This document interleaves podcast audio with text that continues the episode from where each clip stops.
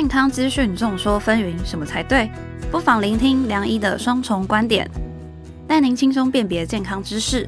欢迎收听《健康问梁医》。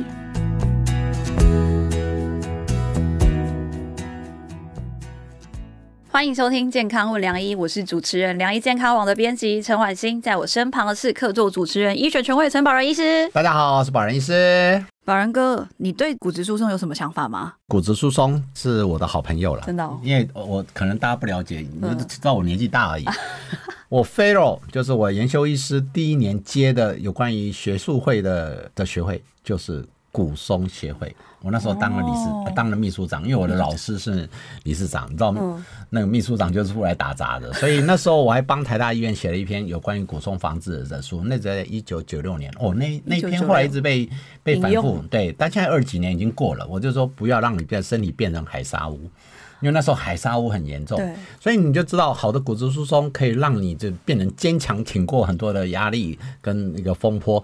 但是如果不行，真的就是像海沙屋一样。没错，嗯，所以之前我们聊到骨质疏松嘛，那我们今天还是要来带大家顾好骨头的健康。那我们今天就欢迎今天的来宾，长庚医院骨科部脊椎科主治医师的尤家伟医师，欢迎。主持人晚欣好，保仁医师好，各位健康问良医的观众朋友们，大家好，我是林口长庚医院的骨科尤家伟医师。欢迎尤医师哈。那其实，在节目开始前，也希望大家一起来多多下载这一集的《健康问良医》，并且在商周吧上面留下你的宝贵评论，支持我们继续制作好节目。如果不下载、不好好听，小心你的骨头就变成海沙屋哦。嗯哼，对啊，其实我们上次聊到检测嘛，DXA。那如果我真的有骨松的话，我们直觉就是第一个想到就是说，啊，我去看骨科。那如果我们只是想要预防骨质疏松的话，我们要看哪一科会比较好？你是看骨科吗？还是身为妇产科，这时候我要拉生意啊！如果是女人，记得记得来找妇产科，可以先咨询，我们会跟你好好聊天咨询哎，对对，但是老实讲，的确是骨科现在是擅长哦。对，那当然，我们骨科医师每天面临当然就是骨头跟关节相关的疾病啊哈。那但是这个不管是医疗资源或者是这个大家的医学常识哦，这个其实现在的资讯取得啊，还有医疗共享，其实任何科的医师他都会有骨质疏松的观念，哦，特别是有一些有一些慢性疾病的人呢，他比如说他有肾脏疾病，对啊，那他有甲状腺疾病。那或者他有这个肝脏疾病，那这些人他可能在他日常这个就医的这个这个追踪中间，那个有病视感的患者跟有这个骨质疏松尝试的这些医师们，他们也都有能力去去判断这个患者是不是可以做一些骨密度检测，或者是是不是需要这个骨质疏松的这个这个治疗。嗯，啊，只是说骨科医师的优势大概就是说，一旦检查出了这个真正有骨质疏松的时候，那我们有比较多的这个临床经验，还有药物的长期在追踪的一些临床的这些判断，然后来帮助病人判断说他可能需要。或者可能比较适合哪一些哪一类的药物来治疗啊？大概骨科医师占的优势是这样。如果只是一个健康的观念的提供的话，我想每一科的医师他都是有这个能力的。对每一科都可以。每一科，其实我觉得现在的嗯医疗咨询。卫教占很重要一部分。那卫教这么重要，重要，它防范于未然。可是人是这样，生病才会认真听话，不是生病的时候，没感觉啦。哎，没感觉嗯。哦，我这在骨松这一个角度，如果有妇产科在看女性病人，其实我大概有几个概念。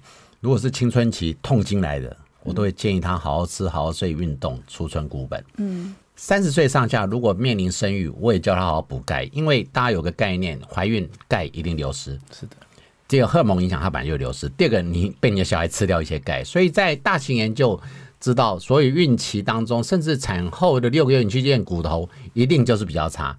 不过好处是，通常呢，台湾有坐月子，月子好好吃，好好补。那另外，通常体重有增加，如果你愿意晒一点太阳，嗯，是的，它通常在六个月到一年，它骨质会回到那个年纪的平均本。那再来一个就是现在的趋势叫白，我常讲这叫白富美。现在人爱美白，所以不晒太阳，就算晒太阳，一定 SPF 五十以上的防晒。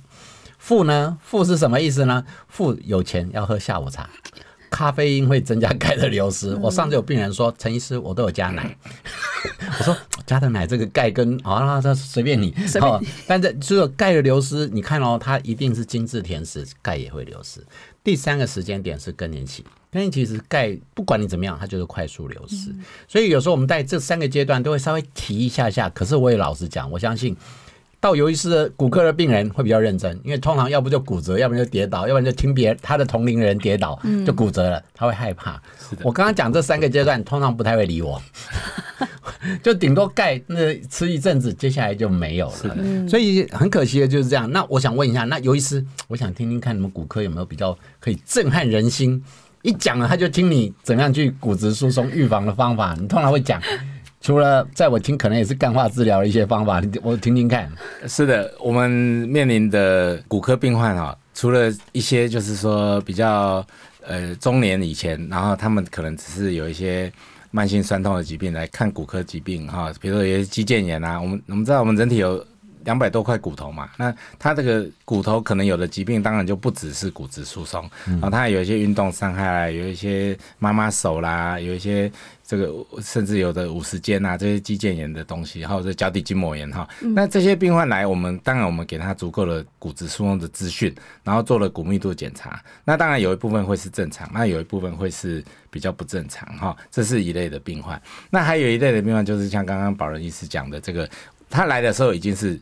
骨折了，已经是脊椎压迫性骨折了，这种已经很听话啊已经是髋部骨折了哈。那通常这些人他也不一定年纪很大哦，他有时候五六十岁他也会脊椎压迫性骨折哈。五六十岁就对，就会脊椎压迫骨是的折。当然我以前的观念那是七十五岁以上的人的病哎、对，但是有人可能他是外力，比如说他他五十五岁嗯，他平常并不会意识到自己有骨质疏松，可是他比如说下雨天他走路滑倒，哦。结果来就是骨质疏松性压迫性骨折。哦，真的所以除了骨质疏松本身引起的骨折之外，还有一部分是外力造成的。对。好，那这个也是一大族群，外力是家暴吗？呃，不是啊，大概大概都是意外。我在我在一些学会里，呃，那个公家的资料看到，现在男性家暴受害者也慢慢增加哦，不要都认为是男性是加害者哦，受害者也在增加。是的，那一旦一旦是比较严重的疾病发生，就是他需要治疗的时候，那么他来他来我们这个骨科就诊哈，不管是有没有接受手术哈，那我们对骨密度的治疗一定是一定是延续治疗哈。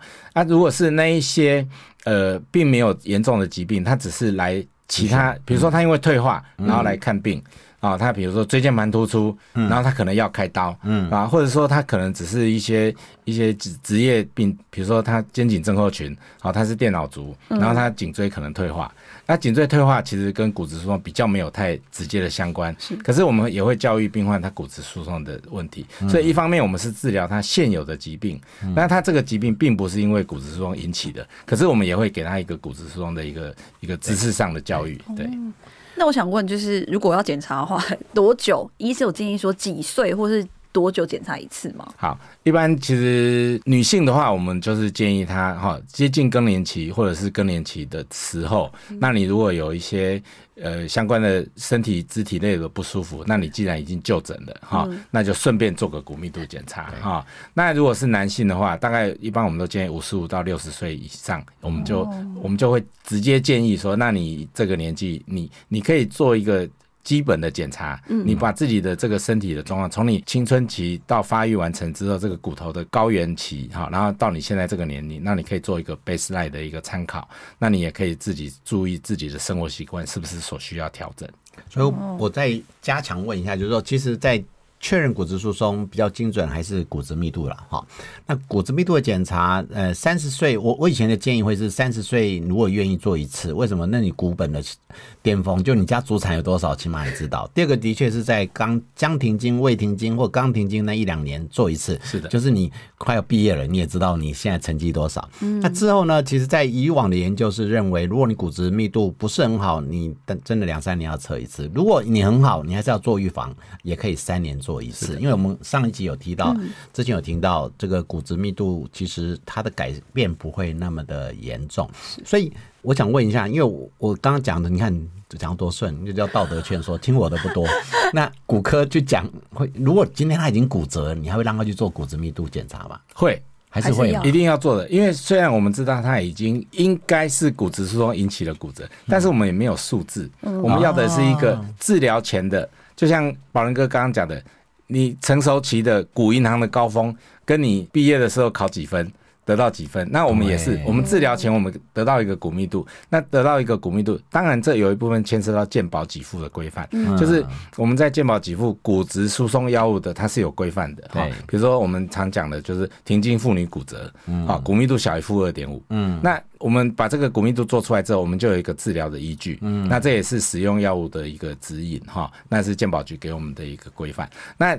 一旦治疗药物，比如说你用了一年两年哈，就像刚刚保仁医师讲的，这个一年两年之后，那我们再重复检查，那我们就知道说我们这个药物好给你的改善有多少。是啊，那我们补习总是要再考一下试嘛，知道成绩有没有进步，。那我们给病患的这个卫生教育，包括希望他生活习惯的改变哦，他今天因为骨折了，让他治疗过后，然后他开始懂得要去运动、晒太阳、补充钙质，好，然后多吃一些含钙的食物，那它是不是综合起来，它的骨密度是可以提升？我们是希望达到这样子的效果。所以我刚刚听下来，我就觉得哇，女生好可怜。你看，就是月经来肚子痛，然后你怀孕可能又会痛，然后也比较容易骨质疏松，然后停经后骨质疏松的风险又更加强。那我就想问宝仁哥啊，就是 对于女，就是对于女性朋友这些问题啊，你有什么建议？譬如说每个时期有不同的保养方式嘛，骨本的保养方式。如果骨质疏松，女人一辈子都值得疼爱。你看我多么的 适合当妇产科跟身为老公。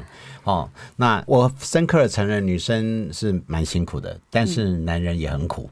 他刚刚其实他有讲到 骨质疏松，男人也会，你都只听你们女人而已，啊当然啦好不好？好，那但是我回到刚刚婉清问的问题，就是女人的骨质的保养到底要怎么建议？那以下是我们妇产科的干化治疗。三十岁是你人生最巅峰，其实适当晒太阳、补充钙片跟运动，嗯，绝对是好事。这点我在临床上看很有趣，爱运动女生越来越多。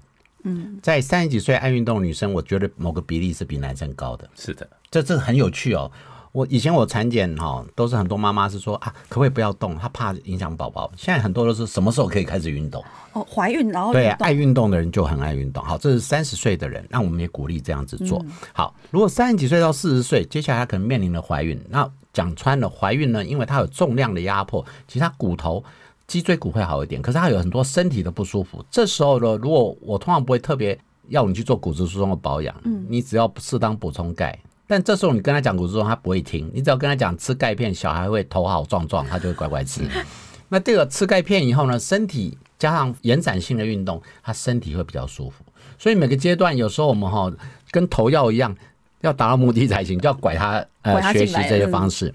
那现在三十到四十，我们可能会慢慢建议他增加钙的补充、运动习惯的建立，这个是我们在教导上的方式。嗯，五十岁呢，各位，五十岁的女生现在很很少认为她五十岁，她还是。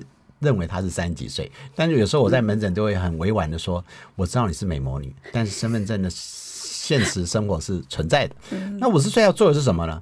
钙真的不管你怎么样弄，它就会快速流失。所以各位，该补荷尔蒙补荷尔蒙，即使不补荷尔蒙，我们刚刚讲的营养、运动、晒太阳。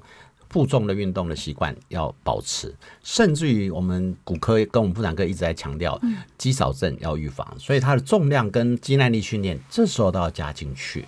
那更重要的是，这个阶段还要加上心肺功能。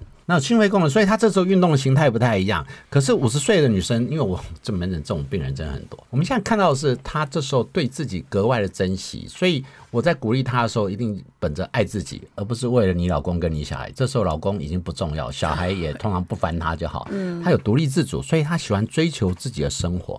各位五十岁以上的，不能说银发族，这个时候叫青壮族。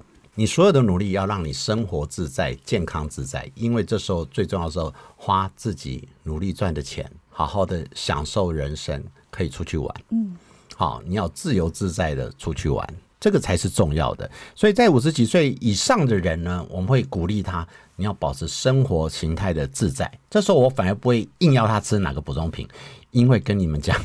这时候他通常开始吃了，呃，我 不用教他，他也开始吃了。也是啦但四，十几岁都会吃很多了吧？人，你那我讲，有一次上门诊，就是四十几岁以上的人就越来越多，因为不管你怎么保养，你退化性的东西一定慢慢会出来。是的，运动了也会，运动了运动伤害。好，所以所以这几个部分，为什么我们在讲女不止女人的一生，女人的一生的骨头的变化跟荷尔蒙很有关系。可是时代在改变。现在虽然我们讲骨质疏呃那个更年期在五十，可是我觉得心理的更年期可能在女性来讲是延到七十、她五十到七十，她根本觉得她是她是年轻年轻女生。好，真心来讲是这样。都年轻啊好，对啊，嗯，刚刚就是讲到说，女女生怀孕的时候比较容易流失钙嘛？对那是不是真的女生哎怀、孕的人半夜抽筋，她就是缺钙的表现？怀孕女生会什么时候觉得她流失钙呢？第一个就是抽筋的时候，你有网络一找，孕期脚抽筋啊，钙摄取不呃不够哦，他就说我已经吃成这样子还不够呢。我讲一个逻辑，我讲有一些也是专家，我们这个骨头里面、血液里面的钙呢，它是动态性的，你不会二十四小时浓度都长一模一样。我们钙的流失什么时候比较容易？夜间。我们身体有很多的，就是日间模式、夜间模式，有些是二十四小时不打烊，都差不多一直在运动的。钙的流失是晚上流失比较多，所以同样一个钙的补充的时候，当你晚上流失比较多的时候，你血液的钙可能或者组织里面的钙会比较低一点，这时候容易抽筋。嗯嗯所以你看哦，孕妇几乎都是晚上抽筋，那抽晚上抽筋很惨。嗯，第一个你老公已经睡着了，所以你痛的要死，他不一定知道而。且是爬不起来。哎、有一点。嗯那第二个呢，你痛的要死，老公还在打呼，更生气 哈。所以这时候他他会觉得他缺乏爱，那老公也很惨，因为起来之后就会按摩。那你知道抽筋有时候按摩不一定会比较好。对，嗯，会更痛。对，所以其实夜间的钙的确流失比较快。第二个，宝宝摄取又想吃掉你一些。可是我必须要讲，就是钙是一种动态性的，大家不用太担心，因为组织细胞中的钙不够，它会从你的骨头里面摄取。可是很骨骨头存款不够，它会跟另外一个银行借，叫做肠胃道。当你骨头不够，你的吸收会增加，所以它是一个动态性的。那我们现在现实生活哪有钙吃不到？其实或多或少都有。其实反而遇到，待会会聊。现在最计较的不是补钙，每个女人都是陈医师告诉我什么是最好的钙，没有最好的钙我不要补。最好的钙，你对对对，我要补就要补最好的，没有最好的钙我不要补。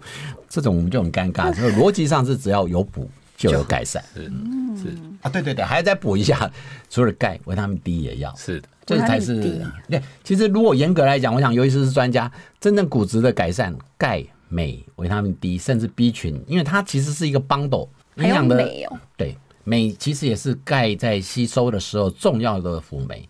所以你要理解，很多的营养品绝对不是单一独行侠，它其实好多朋友要一起来，它吸收才会好。哦，所以是不是那种就是好好事多某知名卖场，就是它有卖钙、锌、镁三个绑在一起的，所以这这个就可以吗？这个哈，我跟你讲，有时候你要看产品是值得参考的。嗯，谁最聪明？厂商。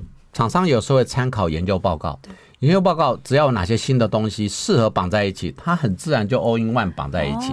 所以厂商卖的东西绝对不是假的，但是有没有最好的？其实我必须要跟所有的病人，其实我很多的病人也会问说，我要最好的。我说这个有点难，这跟婚姻一样，永远没有最好的。你现在看到最好的，可能过一阵子你会有嫌它不更好你就是这样子会有更好的没有什么更好的。你要习惯这个就是你人生的最爱，这样你人生会快乐一点。是啦是啦，其实就是前阵子我跟我朋友聊啊，他说他自己有缺铁性贫血，然后他就很喜欢吃冰块，嗯就是真的是把冰块当成正餐在吃，因为他就很担心自己会有骨松的问题啊，因为他自己上网搜寻，就是有看到说，如果有这样的症状啊，骨松的风险会提高。很多人他并没有缺血性的贫血是，但是他会有骨质疏松，因为这是一个广泛性的骨代谢的一个老化的疾病。对，但是呃，缺血性贫血的人，他应该比较容易骨质疏松，比较容易它的相关性在这里。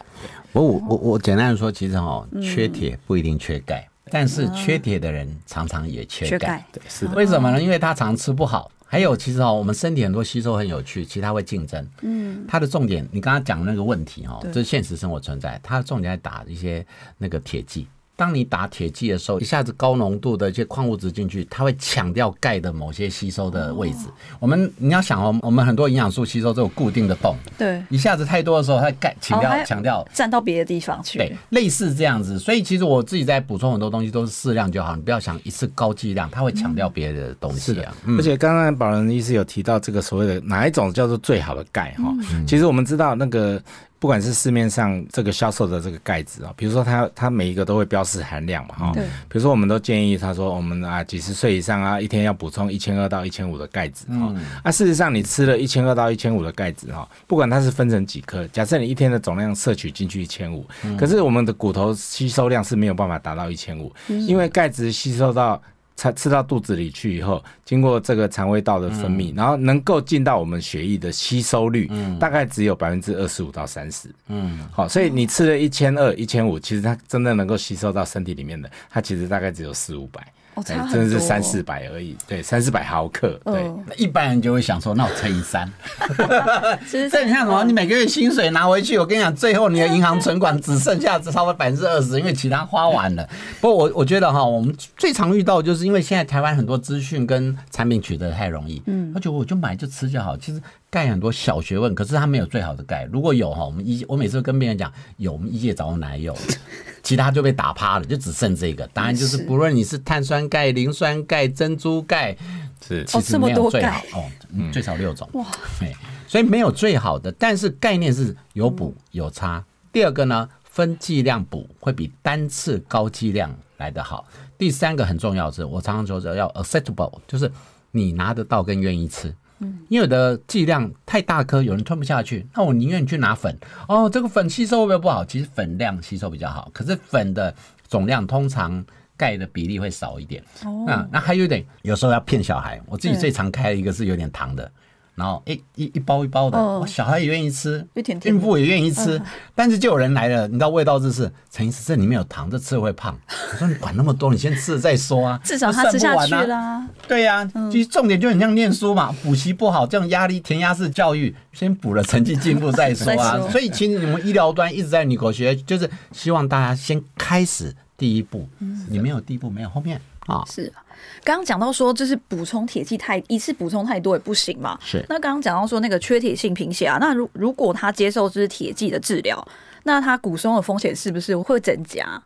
还是其实不会？因为他会不会就是有就是相抵触的情形的？呃，一般现在现在的药物的设计哈，通常都是经过这个长期认证的，还有临床临床研究出来的哈。也就是说，我们铁剂的治疗剂型哈，是不可能会到说影响到钙质的吸收，应该应该是说它它会它会就像我们吃竞争一点，但不会对把它抢对掉。啊，就像我们吃止痛药，我们吃止痛药，我们会有为什么会有叫做长效型止痛药、短效型止痛药？就是说它设计的这个一天吃几次的这个频率，就是说你身体可以代谢，然后不会影响到肝肾功能，但是却可以达到止痛效果。它会它会设计出一个这样子来做一个处方的指引，它不至于说会会影。影响到其他的东西，然后会过度影响。理论上，现在的剂型应该都是经过这样子的临床验证的。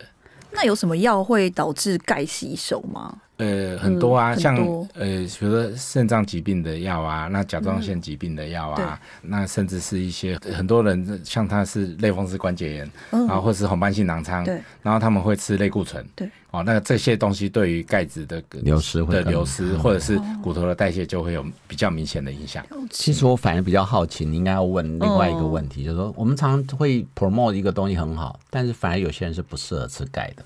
我想你们手上一定有，如果有些人是不是肾脏或者某些疾病，他会反而不适合某些钙片的补充，在你骨科会不会遇到这种？对，就是比如说他有这个，基本上有一些人他是因为肾脏代谢疾病，对那他就有高血钙的问题。是那高血钙的问题的话，你就像保仁医师刚刚讲的，这你不能一次给予太大量的，你必须要温和性的给予哈。那这种我们都会建议他说，不要是单次的。钙片的补充，或者是说你必须分次分量，那或者是说这样子的病患，我们会建议他真的从食物中去摄取，从食物中去摄，因为食物中摄取刚刚有提到一些比较含高钙的一些食物，那这些含高钙的食物，它是一种温和性的补充。那你这这些补充了够了，然后再酌量配合这个小剂量的那多次性的钙片，也许就可以避免这个钙质的这个血钙浓度的起伏的这些变化。对啊，所以我觉得很多学问很有趣。嗯就我以前去演讲的冷笑话，就是阿妈带孙去看迄、个、迄、个那个那个小儿骨科嘛，啊小儿骨科讲啊，你这吼爱加食高钙才会使吼，啊爱补钙，爱食高钙。嗯，阿嬷讲食高钙，安尼伤济袂啦，高钙那会济吼，这囡仔都爱食高钙。然后回去他就喂他吃了九次钙片，太多了。不是所以我们有时候讲话要讲清楚，你知道吗？阿嬷经常高钙嘛，哈，所以其实有时候哈，大家看到的资讯觉得这个很好，其实有时候还是找专业人士，不要傻傻真的吃高钙。对啦所以预防骨质疏松、预防骨质流失，我们最重要的还是不要吃错，然后要补充钙、镁跟维生素 D 才会有效。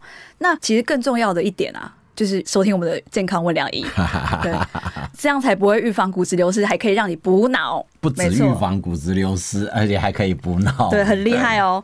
那我们今天谢谢尤嘉伟医师来到我们节目现场。好，谢谢主持人婉欣，谢谢保仁医师，谢谢各位健康问良医的观众朋友们，谢谢你们。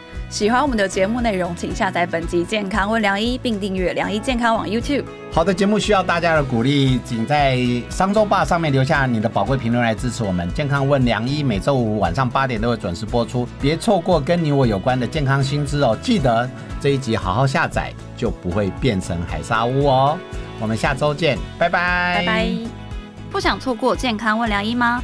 欢迎订阅良医健康网的 YouTube 和 Pocket 商周吧，期待你我在空中相会哦，拜拜。